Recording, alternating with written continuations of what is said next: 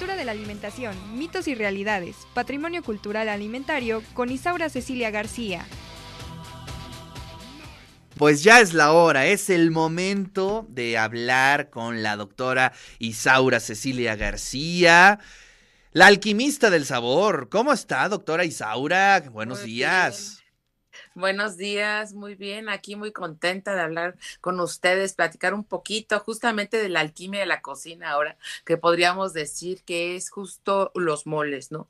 Los moles, estos clemoles, pipianes y manchamanteles que de alguna manera yo creo que ustedes han degustado en algunos restaurantes de la ciudad de Puebla, pero este me parece que sí es importante decir este, del mole que este este mes justamente le hemos llamado, muchos están han empezado a llamarle el mes de los moles, sobre todo porque desde el 2019 que se decreta el 7 de octubre como para celebrar el mole poblano, pues hay que invitar a, a la humanidad entera para que venga a consumir los moles de Puebla, ¿no? Los moles de Puebla que son producto histórico. Y bueno, primero que nada, todos buenos días. buenos días, hoy ya ni siquiera. Buenos días, buenos días, doctora. Buenos días. Ya sabe, estamos en confianza, no se preocupe. Ah, bueno. La verdad, sí. Los moles, este, se preparan, digamos, es un, es un manjar de dioses, ¿no? Es, se preparan para ellos, es decir, se prepara para comenzar la vida y se ofrecen de una manera, digamos, como el convite, ¿no? Para invitar y para degustar o para agasajar a los dones, que eso es importante. En nuestra época, digamos, bueno, desde la época prehispánica, ustedes lo saben, ya lo hemos comentado varias veces, que mole significa salsa, ¿no? Moli. Y justo lo que tenemos es una alquimia de salsas, ¿no? Una forma, una manera de presentarlas donde desde la época prehispánica fueron empezándose a agasajar, ¿no? Mm, uno de los historiadores importantes, el, ingeniero José Luis Curiel, nos hablaba de que lo, lo, más parecido a los molis comenzaría justo hace unos cinco mil años con los metates y los molcajetes, ¿no? Las salsas.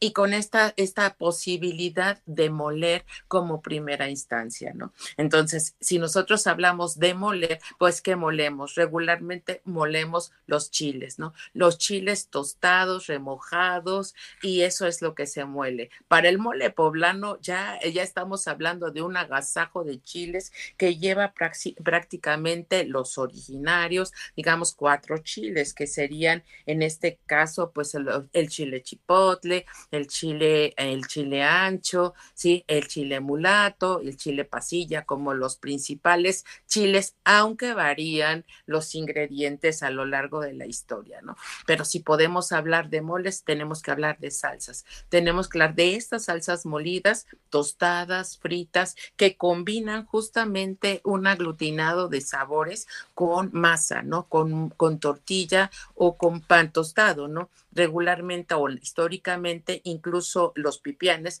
podrían estar elaborados a partir de esa mezcla de las que les he platicado un poquito, que es el cacao molido con, el, con las palomitas de maíz y que se vuelve un poco el pinole y del pinole se con esas salsas se espesarían algunos de los primeros moles, ¿no? Entonces, esa es una parte importante. ¿Qué es un mole? Un mole es un aglomerado de salsas de chiles junto con espesantes y bueno, ahí es donde entra la variedad. Si espesamos con cacahuate, con pepita, con ajonjolí, regularmente tenemos pipianes, ¿no? Esos, esos pipianes que de verdad, como el pascal, que deben de soltar esa grasa de la propia, de la propia semilla. Ahí es donde está el secreto y la diferencia con el mole poblano. Esa semillita, esa semilla de tanto de cacao como de la propia pepita, suelta un tipo de grasa que podemos mezclarla y convertirla en un pipián verde o en un pipián rojo, ¿no? Entonces, ahí están algunos de los secretos interesantes de la cocina, que es la mezcla de esas semillas que van a em empezar a espesar junto con las salsas y además los olores, ¿no? Esta mezcla enorme de sabor y olor que son las hojas, ¿no? Las hojas santa o la, o la hoja de aguacate. Y bueno, en el caso de los pipianes, pues se espesa eh, actualmente algunas con lechuga y algunas otras eh, que ya alguna vez lo habíamos platicado con las hojas del rábano, ¿no? Con, esa, eh, con esa este, lo que le cortamos al rábano, que a veces tienen hojas muy grandes, que también se comen y que pueden servir para hacer una ensalada o para espesar un mole, ¿no? Ahí están los secretos del mole, que también pasan justamente por tres factores interesantes. ¿Qué son los moles? Son historia, ¿qué son los moles? Son tradición, son recuerdos, ¿no? Cada familia un mole y bueno, ¿cómo no decirlo si Puebla tiene familias y familias que cada una le pone su ingrediente especial? Y ahí varían porque tenemos una historia de moles de más o menos unos 20, 24 ingredientes a, moles que llevan hasta más de 30 ingredientes y hay quien dice que en la totalidad de ingredientes podríamos hablar de más de 100, ¿no? Pero en realidad lo que tenemos es justo ese espesor entre lo agrio, lo salado, lo dulce, lo ahumado y que justo logra lo más sensacional del mole, que es el equilibrio.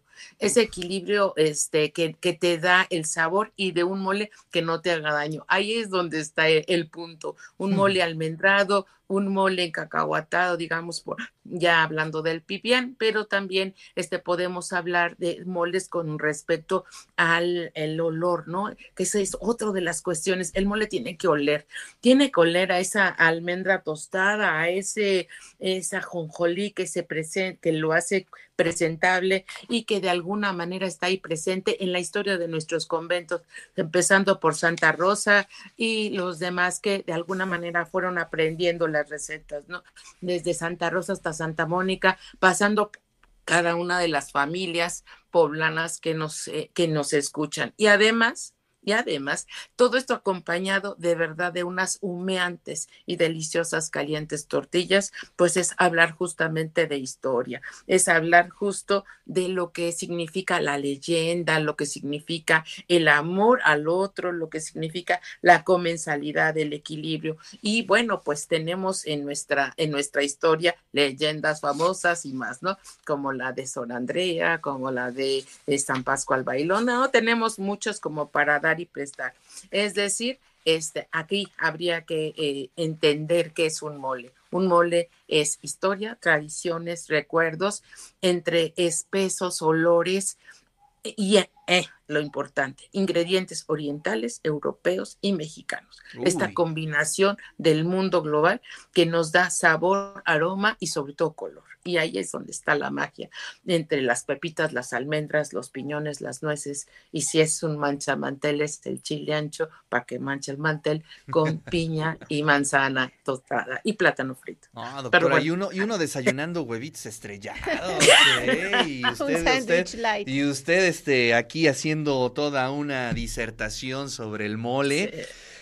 No, la verdad es que es interesantísimo. A mí me sorprendió mucho leyendo acerca de la, de la historia del mole, que pues eh, es relativamente nuevo la presencia del chocolate en el, en el, en el mole. Es decir, no es un tema de origen, sino que en esa línea de tiempo se han agregado muchos elementos y el chocolate fue del siglo XIX, si no me equivoco.